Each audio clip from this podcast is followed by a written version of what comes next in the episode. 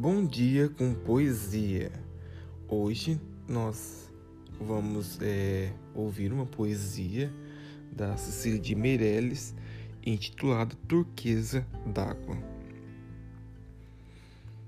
As imensas rochas cinzentas fechavam aquela turquesa d'água num broche de chumbo, e vinha o vento pelas altas fragas pelos muros de pedra, escarpas calcinadas, o vento de Joconda com seus dedos de areia que conheceram rubis e esmeraldas e diamantes grandes como dálias. E vinha o vento a gemer, inquieto e cego. O vento aventureiro sentava-se ali na cinza das pedras à beira do lago era uma lágrima, aquela turquesa, única, redonda, azul, lágrima do vento.